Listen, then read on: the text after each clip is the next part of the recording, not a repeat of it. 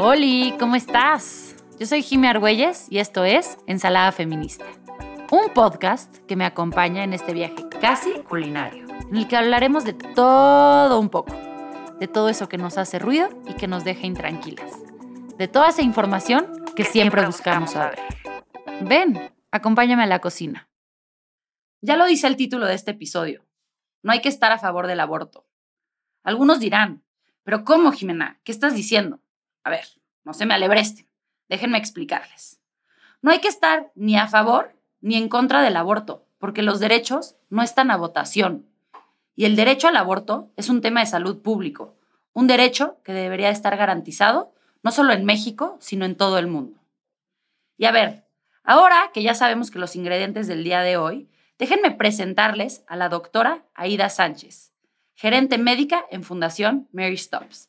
Bienvenida, Aida. Es un gusto tenerte aquí en Ensalada Feminista. No, el gusto es para nosotros en Fundación Mary Stops. Muchas gracias por la invitación.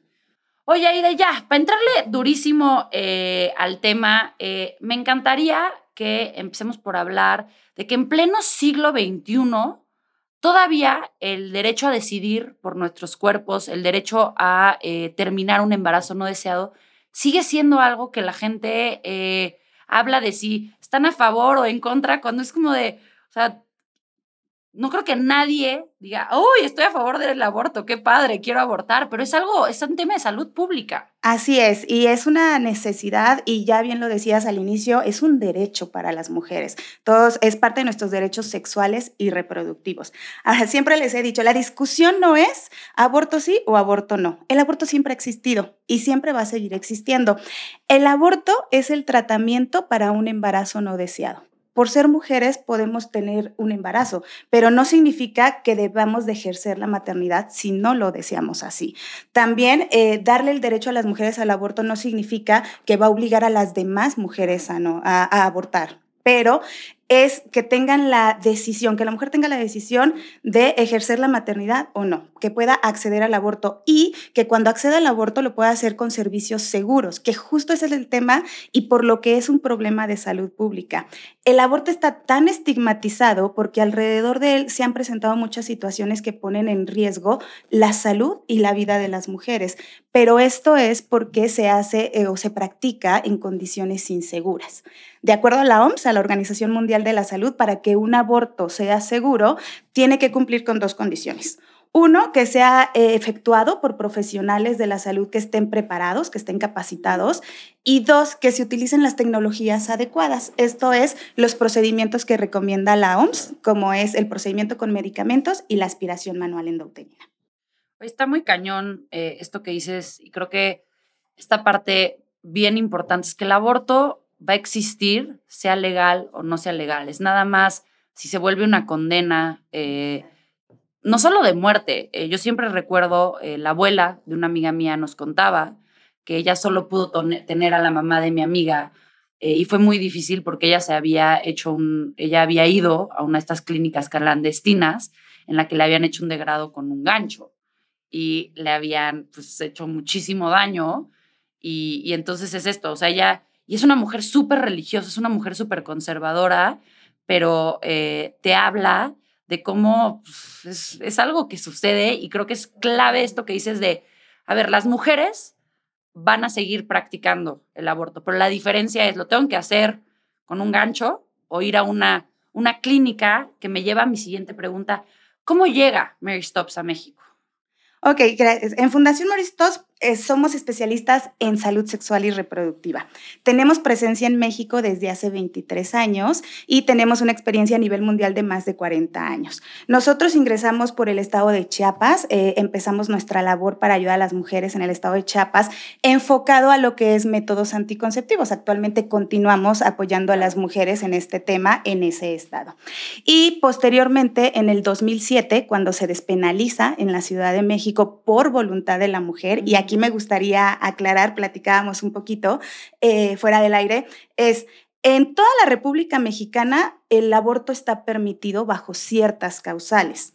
¿Qué pasa en el 2007 en la Ciudad de México? Se despenaliza para que la mujer pueda acceder a un servicio de aborto por voluntad y hasta la semana 12 de gestación. Esto quiere decir, yo tengo un embarazo no deseado, veo mi contexto, veo mi situación y tomo la decisión de responsable de interrumpir el embarazo, puedo ir y acceder a un aborto seguro. Eso es. Entonces, Fundación Mary Stops entra para apoyar a las mujeres en el 2007 en la Ciudad de México y bueno, de ahí hemos ido tratando de estar. Actualmente tenemos cinco centros aquí en la Ciudad de México. Hay un centro en eh, Veracruz, tenemos un centro en Oaxaca y bueno, en julio acabamos de abrir también nuestro centro en Tijuana. Entonces, hemos tratado de tener presencia en los estados en donde ha sido despenalizado, pero también además, al ser una ONG, tenemos nuestros programas o nuestra labor social. En esta labor social tenemos tres grandes programas sociales, que es, el primero es un programa educativo, es en donde buscamos informar, dar eh, información sobre métodos anticonceptivos, sobre interrupción legal del embarazo, y entonces aquí son jóvenes educando a jóvenes. Vamos a escuelas, se hacen eventos, se platica sobre estos temas y hablamos eh, a, los jóvenes sobre sus derechos sexuales y reproductivos. Tenemos otro programa social que es el programa de parteras. Este es un programa muy bonito que está básicamente en el sureste de la República Mexicana, en donde parteras van a las comunidades de más difícil acceso para poder ayudar a las mujeres, darles información y darles acceso a métodos anticonceptivos. Y también tenemos un programa de subsidios. Este es para ayudar a mujeres que se encuentran en situaciones de vulnerabilidad y que el, eh, lo económico no sea algo que impida que puedan tener acceso a una interrupción legal del embarazo. Entonces, apoyamos a mujeres de la Ciudad de México o de cualquier lugar de la República Mexicana para que vengan con nosotros y puedan realizarse un procedimiento y llegamos a subsidiar hasta el 100% de los procedimientos. En Fundación Mary Stops México, te comentaba, somos especialistas en salud sexual y reproductiva. Básicamente los servicios con los que apoyamos es interrupción legal del embarazo, métodos anticonceptivos, incluyendo la vasectomía. servicios de papanicolau y colposcopía y también eh, hacemos detecciones, pruebas rápidas para detectar infecciones de transmisión sexual. Oye, pero algo que, digo, de todo lo que nos dijiste tengo mil dudas, pero una que me vuela la cabeza es, ¿cómo? O sea, una mujer que quiere, que, que necesita por su contexto, que quiere un aborto. No hay forma de eh, tener un aborto de forma gratuita por voluntad en México. O sea, las clínicas del Seguro Social y así no. O sea, porque ahorita comentabas lo de las becas. Entonces fue como de, ¿cómo? O sea, una mujer, además de tener que vivir esto, siempre tiene que pagar. O sea, ¿cómo, cómo está esa parte? Sí, en Fundación Mary Stops, eh, digamos que tenemos cuotas de recuperación. Somos una ONG, pero que sí necesitamos tener el recurso para poder continuar con nuestra labor y tenemos cuotas de recuperación. Eh, existen hospitales de la Secretaría de Salud del gobierno que también otorga este servicio y bueno, ya bajo los lineamientos que el gobierno otorga. Eh, las mujeres que vienen con nosotros muchas veces lo hacen porque nosotros tenemos la filosofía de no juzgarlas. Es lo más importante para nosotros. Una mujer que decide interrumpir el embarazo, lo hace porque ya tomó una decisión responsable y a veces el contexto que está viviendo es difícil para ella. Desafortunadamente muchas veces eh, vivimos la situación de que las juzguen. Es un proceso que a veces pasan solas porque no tienen la confianza, o, sea, tú lo has dicho, ¿no? En las situaciones de cámara clandestina, clínicas clandestinas es a quién, eh, con quién acudo, con quién lo platico, no tienen esa confianza. Entonces, nosotros en Fundación Mary Stops buscamos mucho eh, darles esa calidez, no nada más la calidad del servicio, sino también la calidez, tratarlas como si fuera nuestra hermana, nuestra o sea, que fuera un familiar, que es un familiar. Entonces, no somos quien para juzgarlos, pero sí estamos para apoyarlas en esa decisión. Entonces, por eso acuden las mujeres con nosotros, son procesos rápidos, eh, estamos totalmente comprometidos con la protección, la discreción de las mujeres y el no juzgarlas. Entonces, por eso acuden con nosotros.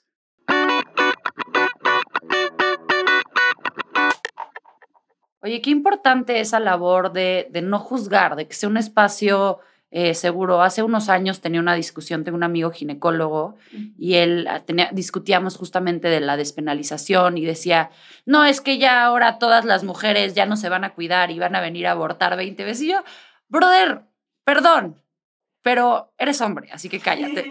O sea, creo que ninguna mujer eh, aborta nada más porque si digo, yo no he tenido que eh, vivir la situación, pero tengo amigas muy cercanas que sí lo han hecho, que las he acompañado a los procedimientos. Siempre es difícil. para, para una mujer. Entonces, ustedes, eh, ¿cómo ven esta parte de la gente que dice que ahora que, que, que, no se puede despenalizar, porque entonces las mujeres van a ser irresponsables y van a ir a abortar en vez de cuidarse con anticonceptivos? para esta pregunta, de acuerdo a la OMS, se estima que en el mundo se existen aproximadamente 73 millones de abortos anualmente. Y esto en condiciones seguras, inseguras, en contextos de legalidad y ilegalidad, perdón. Entonces, realmente el que lo hagas restrictivo no significa que no pase.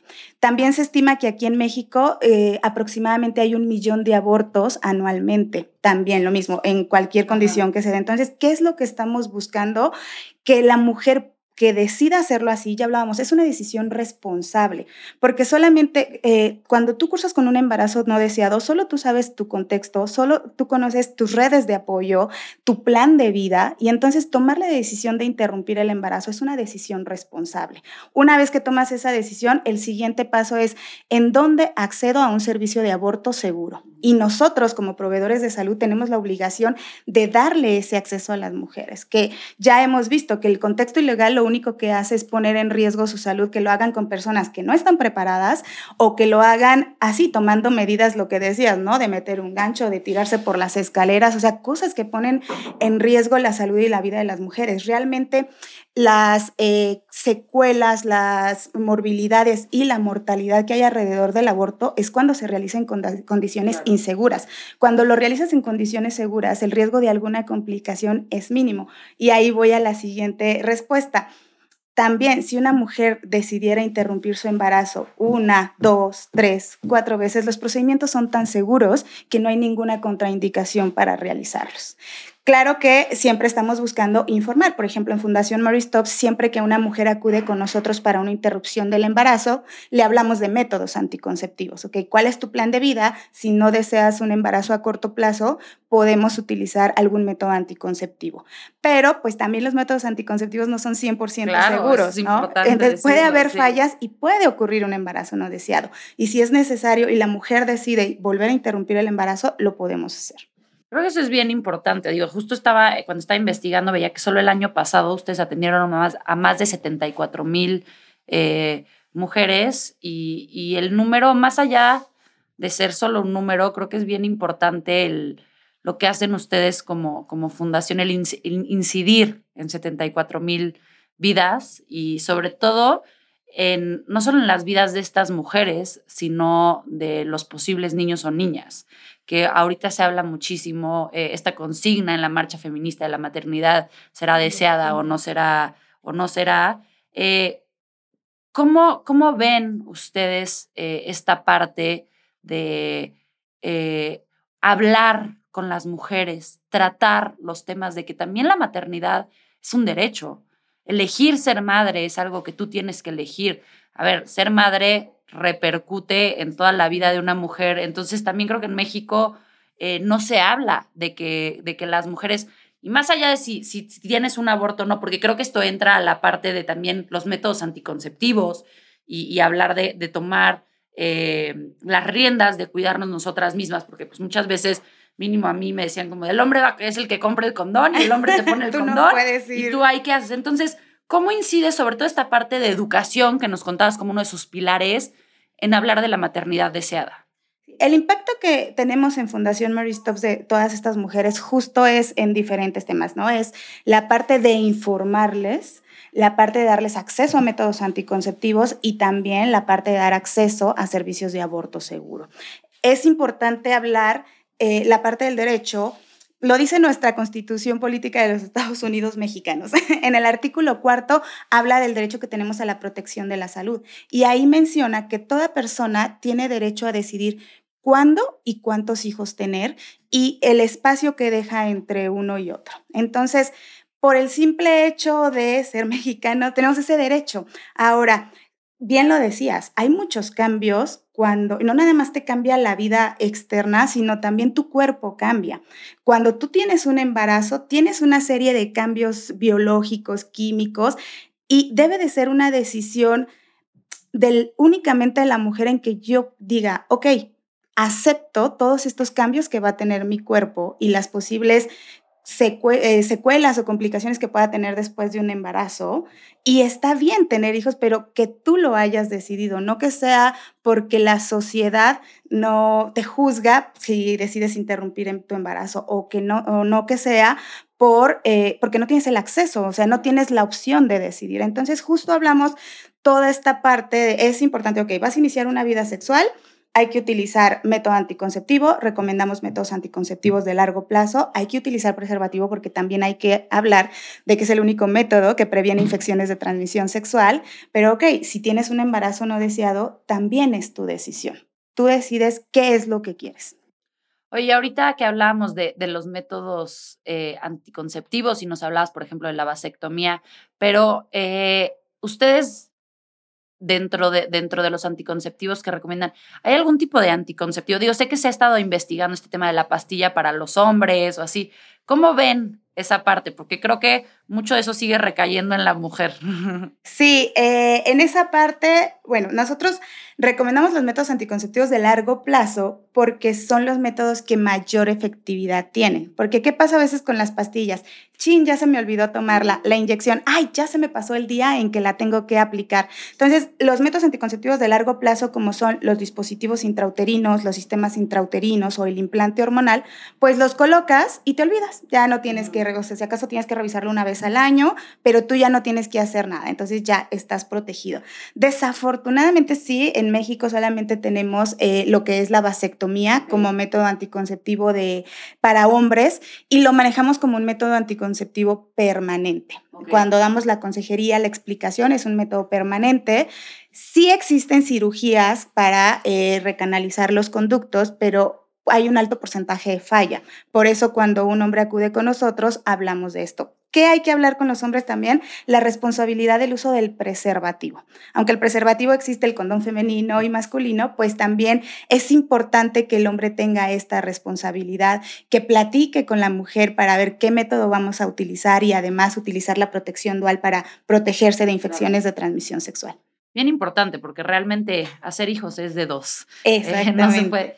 Oye, y bueno, eh, ahorita, cuando estamos grabando este episodio, eh, recientemente la semana pasada, fue eh, este tema de eh, Roe versus Wade en Estados Unidos. Y más de, de hablar de cómo va a repercutir hacia México, me interesaría saber su posición. Estamos viendo cómo el mundo se mueve hacia la derecha, cómo el mundo se está moviendo hacia, hacia bandazos de restringir sobre todo las libertades de las mujeres y las minorías. ¿Ustedes ven eh, que podría ser posible que en México eh, estos nueve estados de la República en los que ya tenemos la eh, despenalización total del aborto voluntario, bueno, no total, dentro de las 12 semanas, ¿qué pasaría si de repente, o sea, ¿ustedes qué harían si llega mañana el Senado, la Corte y dicen en México ya no se puede abortar? bueno, en México creo que lo que hay que ver es que estamos avanzando. Desafortunadamente lo que pasó en Estados Unidos es un retroceso para los derechos de las mujeres.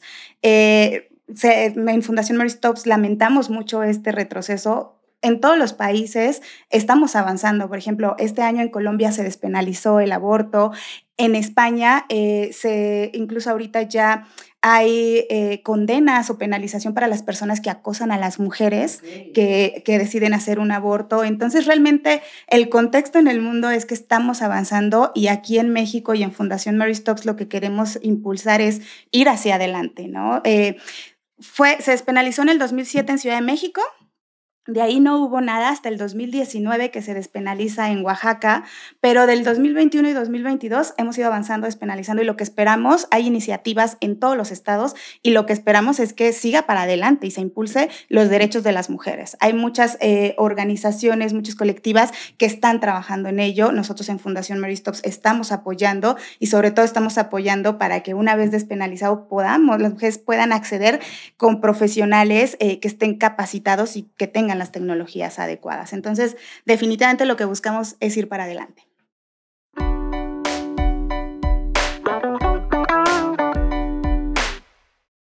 Y bueno, ya para ir cerrando eh, la entrevista, para aquellas mujeres que nos están escuchando, que a lo mejor ya tomaron la decisión o están meditando, o a lo mejor nada más para que lo guarden en su cajón mental por si algún día lo necesitan, eh, ¿Cómo es el proceso? ¿Qué necesitan saber? ¿Qué pueden esperar si llegan eh, a acercarse con la Fundación Mary Stops para tener una eh, intervención eh, del embarazo?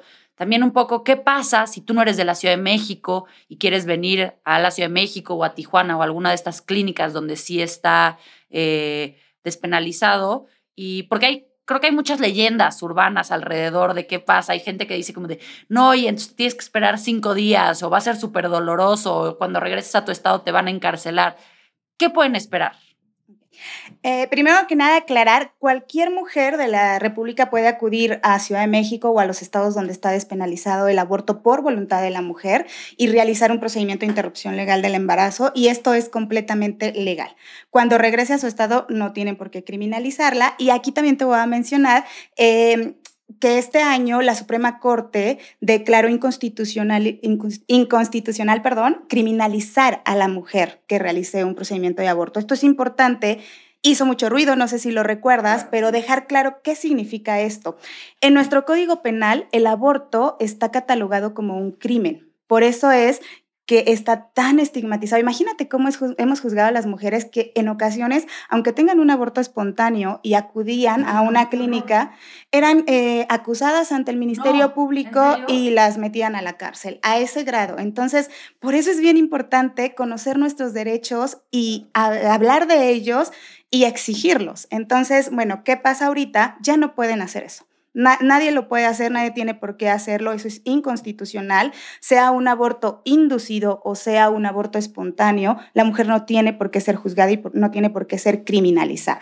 Entonces, eh, pueden venir con nosotros eh, por voluntad de la mujer, hacemos la interrupción del embarazo. ¿Cómo nos contactan? Nosotros tenemos eh, en Fundación Mary Stops un contact center. pueden comunicarse con el contact center pueden también agendar una cita a través de nuestra página de internet y ahí eh, pueden agendar su cita. Llaman eh, si tienen dudas, ahí podemos aclararlas, justo estamos para, para apoyarlas. Igual, si ingresan a nuestra página que es www.marystops.org.mx, pueden encontrar toda la información sobre nuestros procedimientos, sobre las cuotas de recuperación, eh, incluso sobre nuestra labor social. Entonces, se comunican a, a la línea de atención, agendan una cita, llegan a cualquiera de nuestras clínicas. En nuestras clínicas van a ser atendidas por personal capacitado. También aquí es importante mencionar eh, para la mujer es importante ser atendida por mujeres. Entonces, en nuestras clínicas tenemos personal eh, femenino para que se sientan en mayor confianza. Entonces, eh, ¿qué hacemos en la clínica? Se realiza una historia clínica para conocer los antecedentes de la, de la mujer. después hacemos una exploración física que incluye un ultrasonido, que esto es para determinar las semanas de gestación. Y finalmente le damos las opciones a la mujer. Por, por la OMS existen dos procedimientos que se pueden realizar. Uno es el procedimiento con medicamentos y este lo podemos hacer hasta la semana 9 de gestación y otro es el procedimiento de aspiración manual endouterina que podemos realizarlo hasta la semana 12 de gestación. Entonces, una vez que nosotros hacemos la valoración, le damos la información a la mujer de cuál es el procedimiento que podría realizar y finalmente es su elección. El procedimiento de aspiración eh, manual endouterina, tenemos algunas opciones para hacerlo en cuanto, em, para, que para que la usuaria lo elija. ¿Qué significa esto? Puede hacerlo con analgésico oral, haz de cuenta, unas pastillitas que damos, que se coloca abajo de la lengua. Ella durante el procedimiento va a estar consciente todo el tiempo, la va a estar acompañando personal eh, médico. Nosotros, ¿qué hacemos? Tenemos una técnica que se llama vocal local, que está basado en la premisa de que a menor nivel de ansiedad, menor es la percepción del dolor. Entonces, eh, durante el procedimiento se pueden llegar a sentir cólicos.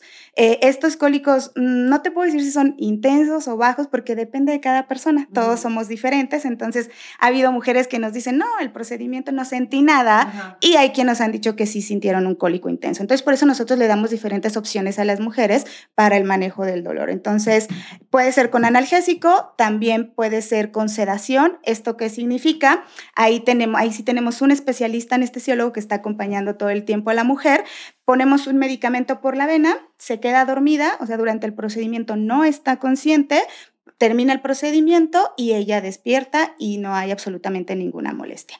Están en recuperación unos 10, 15 minutos. El procedimiento de aspiración es un procedimiento muy sencillo que dura aproximadamente 10 minutos, en el cual a través de unas cánulas de plástico flexibles hacemos una aspiración del útero y termina el procedimiento. Es muy, muy rápido realmente y justo ese también es algo importante mencionar, no hacemos legrados. Los legrados ya es una técnica que está obsoleta, entonces justo ¿por qué? Por el riesgo de complicaciones. Al utilizar una aspiración manual endouterina, el riesgo de complicaciones disminuye considerablemente.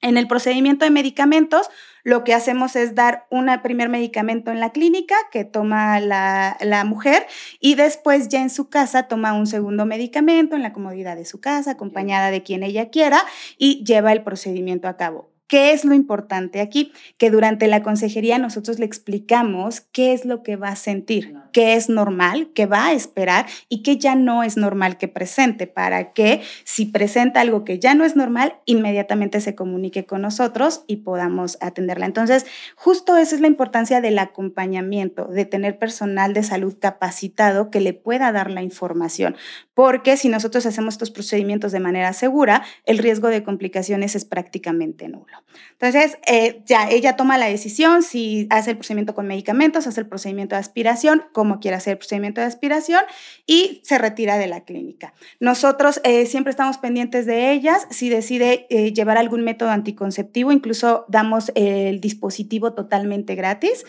si así lo decide, o tenemos una amplia variedad de, de métodos anticonceptivos.